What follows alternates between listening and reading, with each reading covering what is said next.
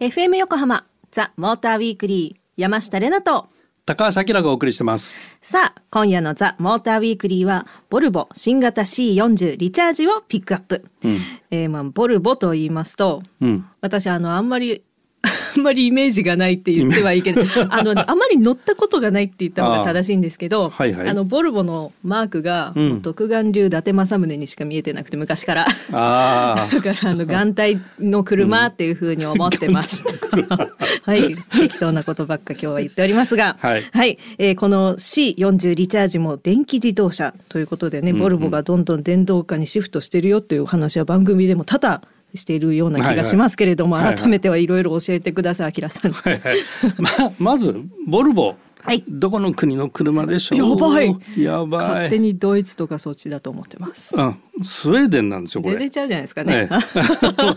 スウェーデンっていう国の車で、はい、じゃあスウェーデンっていうとどういうのイメージします？やばいやばいやばい。スウェーデン、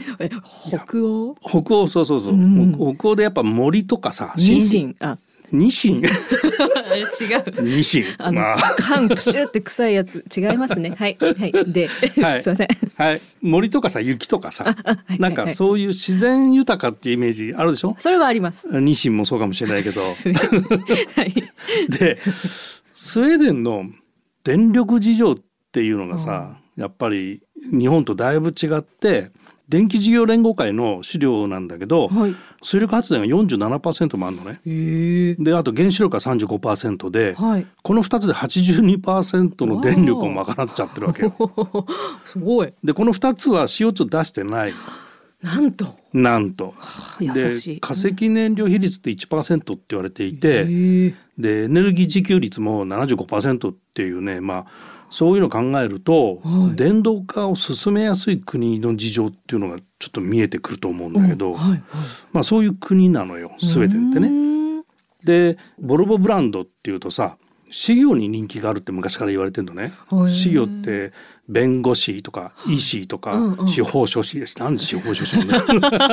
な んで？まあ死がつく。ああその死。うん、事業の人たちに人気がある傾向があって、まあそういう人たちって、うん、環境意識高かったりするかなみたいなのもイメージあるじゃん、はい、なんかスマートな人が多いっていうイメージがあるからさ、はい、まあ、例えばメルセデスとか BMW とか、うん、まあ、乗りにくいっていう事情があるのかもしれないんだよね。ちょっと派手だったりプレミアムブランド超高級車みたいなイメージがこう定着しちゃうから、でそういう意味ではボルボって高級な量販車みたいなイメージが昔はあったわけ。はあ、だから選びやすかった。でもそういう人たちから人気を支持を得られると、はい、ボルボもいやうちらもプレミアムブランドになった方がいいんじゃないみたいなところがあって、あのまあこれ俺の見立てなんだけどさ、はい、見立てっていうかさプレミアムブランドっていうと必ずトップモデルにハイパフォーマンスカーがあるんだよね。大パワーが出るモデルが。はいはい、で3シリーズだと M があったり、C クラスだと AMG があったりアウディだったりすると RS があったりとか、はい、でボルボってそういうのなかった当然なかったんだけど、はい、だから一時期ねこのポールスターレーシングっていうところが、まあ、ボルボでレースやってるところだったんだけど、うん、そこがこうボルボの中に入ってハイスペックのマシンを作ったのマシンじゃない車両を作ったのよ、うん。はい、市販車を、うんうんうん、だけどエンジンは特別なエンジンは乗せてなかったわけね。うんだからそこら辺がちょっと微妙でじゃあエンジン大パワーのやつ作ればいいじゃんってなるとエンジン作ってのは相当リスクが伴うわけで、はい、そんなリスクのあることやるみたいな話も当然あると思うわけよ。はい。ね、でそこでこうどうすっかなみたいなの多分こう思ってたと思うんだけど、その時にこの電動化の波っていうのが急激に押し寄せてきて、はあ、これじゃっていうさ これじゃ。これじゃ多分思ったんだと思うの。でまあ、モーターって制御だけで大パワーが出せたりもする。電池容量をいっぱい積むと大パワーになるみたいなところもあるから、はい、まあ、そういうところでこうハイスペックの車を作りやすくなるし、うん、抑える方は簡単なわけだよね。うんうんうん、でまあそういうところでこれからボルボプレミアムブランドとしてやっていくには EV じゃねえのっっていうふうに考えたんじゃないのかと思ってるわけですよ、俺は。まあだからある意味生き残りをかけたブランド戦略っていうふうに言っちゃっていいのかな。なるほどな。気がするのね。で今日紹介するその C40 リチャージっていうのが、はい、これがやっぱりねバカパワーがあるわけですよ。何ですかっていうぐらいの大パワーで、はい、電動化の今の段階ではフラッグシップなんで、うん、プレミアムブランドだぜっていうところのアピールかなと思ってて、はい、ボルボは2030年までにもうすぐじゃん、はい、全部100%バッテリー EV 車にしますっていうことを言ってるメーカーになりました。なるほど。はい。電動化のお話をたっぷり伺いました。はい。それではここで一曲挟んで、この後はボルボ新型 C40 リチャージについて詳しく聞いていきたいと思います。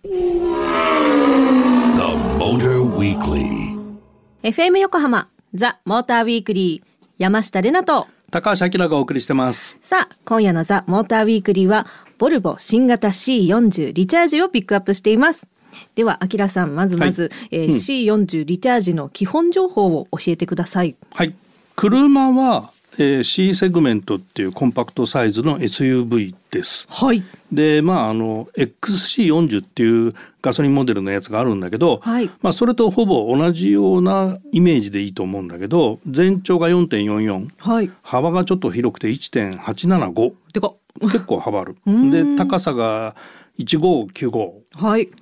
うんって感じかな。でモーターが前後に搭載している AWD と、えー、あとシングルモーターがあります。はい、あのフロント駆動 FWD、フロントホイールドライブ、はい、その2パターンがありますと。はい、でさっき言った出力、これが、まあ、あの前後モーター搭載したパターンが300キロワットそれから660ニュートン、うん、ニュートンメータ。ー、うん、300キロワットっていうと馬力に換算すると408馬力。で660ニュートンメータ。ーよくわからんっていう人のために。えー、C セグメントのね100%バッテリー EV ってあんまりないんだけど、メルセデスの EQA がそうほぼ同じ、はい、でこれが140キロワットで190馬力です。あれ？全然違う。190馬力に対してボルバー408馬力です。えー、でトルクも370ニュートンに対して660ニュートンです。おおおお全然違うじゃないか。だからまあスペシャルカーみたいなポジションのスペックを持ってるって感じかな。でバッテリーも当然容量も大きいんだけど航続距離が485キロも走っちゃうっていうね。すごい。すごいでしょ？うん、だからまあね、うん、連結になる心配普通はないと いうようなところの車ですね。はあ、マンモスカーでございますね。はい。はい、ありがとうございます。じゃあ続いてその走行インプレッションに迫ってみたいんですけれども。インプレッションはさ、うん、まあ乗って最初驚くのは、うん、キーがないんだよね。なんで？キーがなくて。えー、キーがなくて。まあキーはあるんだけどシートに座るだけでアクセサリーがオンになった状態になるわけ。なんで？もうあのなんていうかな。認識するわけだよね。車側が。はい、あドライバーが乗ったなって。でそのまま車、はい、シートに座って、うん、ドライブに入れると走り出せちゃう。えー、な面白い。なんかを起動するとか、はい、発信前儀式がなくなったっていうか。儀式。ほええもう非接触充電みたいですね人間がなんかピッて入って。シートで認知しました人間バッテリーみたいな。えすごい意味がわからん。けど意味わからん、うん、山下の意味がわからん。聞いてる私も意味わからん。すごい。えそうなの？ほいでほいで。ほいでほいで、はい、まあこのトルクなんで、はい、バカトルクと俺が言ってますけど。まあものすごいわけですよ。でボディはねやっぱバッテリーちょっと重いんで、はい。えー、2トンを超えてる重量はあるんだけどそんでもこんだけのトルクあると、うんかっ飛んでいきますよね。飛んでいきますね。坂道なんて別に関係ねえわって感じ、ねはい、あ、ここ坂だったぐらいな感じだと思うんだよね。こう面白。うん、え、ちょっとでもびっくりしすぎて、はい、なんだ次は、はい、インテリアの話だ。インテリア？はい。あのー、前にさ、この番組で、はい、この先の車ってどういうふうに進化していくんでしょうって話をしたと思うんだけど、はい、その時にまあ電動化がそうですよとか、うんうん、あとインフラも含めてコネクテッドつながっていく車ですよってこととか、はい、あるいは LCA でライフサイクルアソシメントまあ、リサイクルだとかリユースだとか、うんうんうん、それから車を製造から廃棄までの間に CO2 を出さないとか、はい、まあ、そういうことにつながっていくことで車って進化していくんですよっていう話をしたじゃない、はい、それまあ俺が言ってんじゃなくて自動車工業会が言ってんだけど。いやいや改めて教えてもらってる。はい、はい、うん、でそれをベースに考えるとボルボのこの C40 のリチャージはインテリアが全部サステナブルな素材になってますと。革とかね本革仕様とかそういうない、うん、でこれはね欧州車にちょっとその動きがあって他にもジャガーとかもそうなんだけど、うん、もうレザーシートは使わないよテキスタイルでレザーよりも高級なインテリアに仕上げますっていうような動きが少し出てきているので、今後そういう動きが加速するかもしれないかな。まだちょっとねドイツ車とか日本車では見てないんだけどね。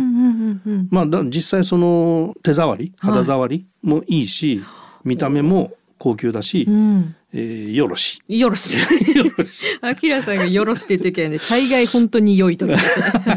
はい、はい。では、ここで恒例の山下の勝手なイメージでまとめさせていただきます。ボルボ C40 リチャージ。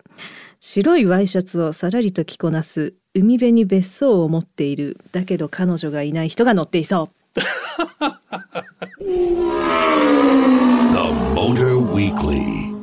FM 横浜ザ・モーターウィークリー山下れなと。高橋明がお送りしてます。続いては来週5月3日から開催されるスーパー GT 第2戦富士の見どころをスーパー GT の公式アナウンサーピエール北川さんに解説していただきます。リモートでつながっているので早速お呼びしましょう。ピエールさんはい、こんばんは、ピエール北川です。こんばんは。よろしくお願いします。お願いいたします。ピエールさん、突然なんですけれども、あの、今日番組のオープニングで、ゴールデンウィークどう過ごしてますかっていうお話をあきらさんとしてたんですけれども、ね、ね、なんか最長では10連休になるゴールデンウィークなんですけれども、ね、いかがお過ごしですか、はい、いやいや、僕昔サラリーマンをやってた時代があるので、そういえば普通に10連休を楽しんでたなって思いましたけど、今はもうあの、スーパー GT のアナウンサーになって、これでまあ10年、うん、あの、になるんですね、公式アナウンサーですから。だからもうゴールデンウィークはスーパー GT というのがもう定番になってますんで、その前と後ろにちょっとだけまあプライベートな時間入れてるかなって感じですよね。あ、そうなんですね。はい。どんなプライベートってこれ聞かない方がいいんですかね。いやいやいや、別にあの、まああの僕の母方の実家がですね、えー、長野県にありまして、はい。えー、ですので、まあ前半ちょっと長野県で法事があって で、それでスーパー GT の仕事をして、うん、えその後はですね、もうすぐにあの、モテギに移動しまして、モビリティリゾートモテギに、はい、ジョイ耐という耐久レースがあるんですが、そこで、うん、はい、あの、レーサー、ピエール北川として 出場するという。そうなんですね。そうなんです、そうなんです。なんと充実したゴールデンウィークでしょうか。いやね、本当にありがたいやら、それとも最後まで体力が持つやら心配でございます。頑張ってくださいませということで。はい、頑張ります、はい。では早速なんですけれども、スーパー GT 第2戦富士の解説をお願いいたします。はい、わかりました。まあ、あの、第一戦がですね、えー、おかげさまで、えー、岡山国際サーキットで無事レースが終わりまして、えー、そして、まあ、GT300、GT500 とも素晴らしい、いいレースになったんですね。まあ、特にあの、GT500 の方はですね、えー、表彰台の顔ぶれが、はいはい、トヨタスープラが優勝、うん、そして2位が、あホンダ NSXGT、えー、さらに3位がですね、えー、日産新型の ZGT500 ということで、3メーカーこう揃い踏むっていうのはですね、なかなかあの開幕戦としてはちょっと今シーズンワクワクさせてくれる非常にね、うん、えー、関係者もそれからファンも喜んだ表彰台だったんじゃないかなと思うんですが、今度のですね、この第2戦というのは距離が実は大きなポイントになってくると思うんですね。えー、毎年そうなんですけれども、このゴールデンウィークからですね、長距離のレースというのが出てくるんです。えー、ですから今シーズン初めての長距離レースで、さあ、各チームどういう戦略を立てるかっていうのが初めてのことになりますので、ちょっと、まあ、あの、言い方は雑かもしれませんが、荒れたレースになるんじゃないかなというのは、あの、思っています。で、まあ、今シーズンですね、やっぱりあの GT500 が、車両がかなりいろいろなところ新しくなりまして、かなりあの予想がしづらい状況ではあるんですね。ただやっぱりあの期待したいのは日産 Z だと思うんですね。あの、富士で、そして日産が優勝しないとスーパー GT は盛り上がないじゃないかっていうね、そういったオアのファンの方が実は非常に多くて、はいはい、えー、毎年あの日産のファンっていうのは熱い応援をですね、富士で送ってくださるんですけど、ここ最近ちょっと日産がずっと富士で不審だったんですね。うんそういったところでかなり的を絞ってですね、いろいろ車両開発もしているとは思うので、まあ、Z がですね、かなり最高速もテストから伸びていたようにも思いますし、速い Z が富士で復活してくると、え去年鈴鹿で表彰台独占したという日産のシーンがありましたけれど、まあ、それに近いようなちょっと活躍を、えー、ファンも期待してますし、関係者もかなりですね、期待をしているんじゃないかなというふうに思います。あの、開幕戦で思ったんですけど、はい、やっぱりあの100号車とか23号車、あの NSX、うん、それから Z、はい。レースがうまいですよね。そうなんですよね。まさにそこで、うん、まあ開幕戦もあの、あれ？これが開幕戦のいつもの岡山だっけっていうぐらい静かにこう幕が開いて、レースの中過ぎまではですね、結構大きなアクシデントもなかったんですが、はい、急にあの、バタバタっとクラッシュとかアクシデントが発生したところからですね、やっぱりレース展開が大きく動き始めると、100号車とか23号車がそれをですね、自分たちのこう力に変えるというか。スルスルっと上がってきますよね。そうなんですよ。ピエールさんの痛快なあの、おたけびも私は、あの、ごっつぁんですとかすごくいい声で飛んできていて。もう本当にですね、ごっさんじゃなくて、あれすごく努力してるんですけど、私がもうやっちゃうとちょっと軽っぽく見られるんですけど。いやいや、いやもう本当にあのね、うん、あの、ここぞという時に、やっぱり待って待って、ギリギリまで温存しておいて、ここぞという時にバンとこう、100%以上ぐらいの力を出せるっていう、その、えー、押し引きっていうのはやっぱりこの100号車、23号車はうまいので、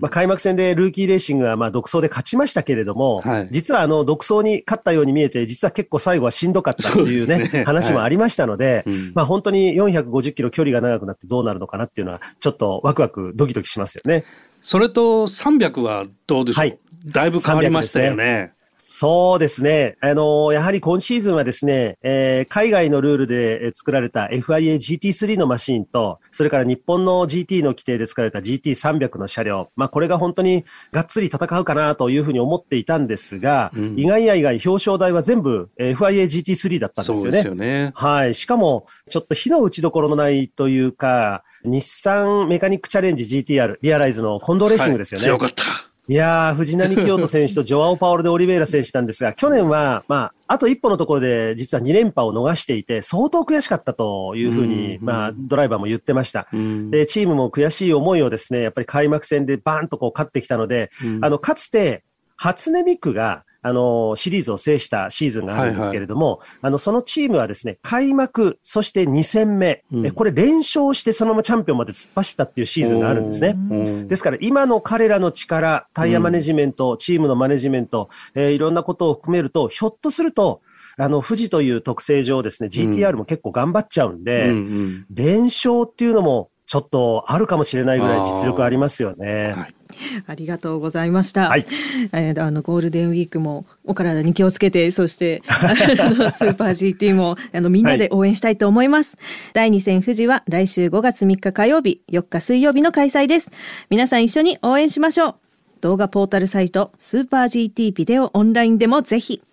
この時間はスーパー GT の公式アナウンサー、ピエール北川さんと一緒にお届けしました。ピエールさん、ありがとうございました。ありがとうございました。FM 横浜ザ・モーターウィークリーエンディングのお時間となりました今夜はボルボ新型 C40 リチャージとスーパー GT 第2戦富士の見どころをお届けしてまいりました先日あのリスナーのね、はい、浜野春菜家さんから、はい、あの BMW i8 のあのドアについて質問もらったじゃない、はいはい、でそのドアが長いからとか、うんうんうん、かっこいいからとか 答えたんだけど、はい、これをなんとですね BMW ジャパンの方が聞いていたらしくですね連絡いただきましてありがとうございます。この件ですね、はい、あの一つにはスポーツカーらしくてかっこいいからです合ってました。やった。でもう一つは、はい、でやっぱドアが長いために狭いところでの乗降性も考慮してますと、うんうん、でそれも合ってた合ってた。であともう一つね、はい、これ僕は分かんなかったんだけど、うんうんうん、ボディがあのカーボンでできたねボディとドアが。でそのカーボンができているっていう軽さをこうアピールするためあのヒンジ1箇所でバタフライドアができたんですよっていうのをさりげなく実は言ってるんですっていうね連絡をもらいましてそうなんだそうなんだと思って。うんそういうことだったのか。そういうことだったみたいですね。気づかないとね。そういう理由で、はい、えー、あのバタフライドアが、えー、誕生しただぞと、はい、いうことでした。はい、はい、浜野俊在家さんそういうことだそうです。ご納得いただけましたでしょうか。番組ではリスナーの皆さん 各メーカーの候補の皆様からのメッセージも随時募集中です メッセージの宛先は tm アットマーク fm 横浜ドット jp tm アットマーク fm 横浜ドット jp まで。メッセージを採用させていただいた方にはザ・モーターウィークリーオリジナルステッカーをプレゼントします。BMW にも送ってもらあそうですね。ありがとうございました、えー、また番組のホームページでは今夜の放送の内容がアップされています。車情報満載。ザ・モーターウィークリーウェブオートプルーブではボルボ新型 C40 リチャージの記事も掲載されていますのでぜひチェックしてみてくださいということでたっぷりお届けしてまいりました。ここまでのお相手は山下れなとモータージャーナリストの高橋明でした。素敵なゴールデンウィークをお過ごしください。また来週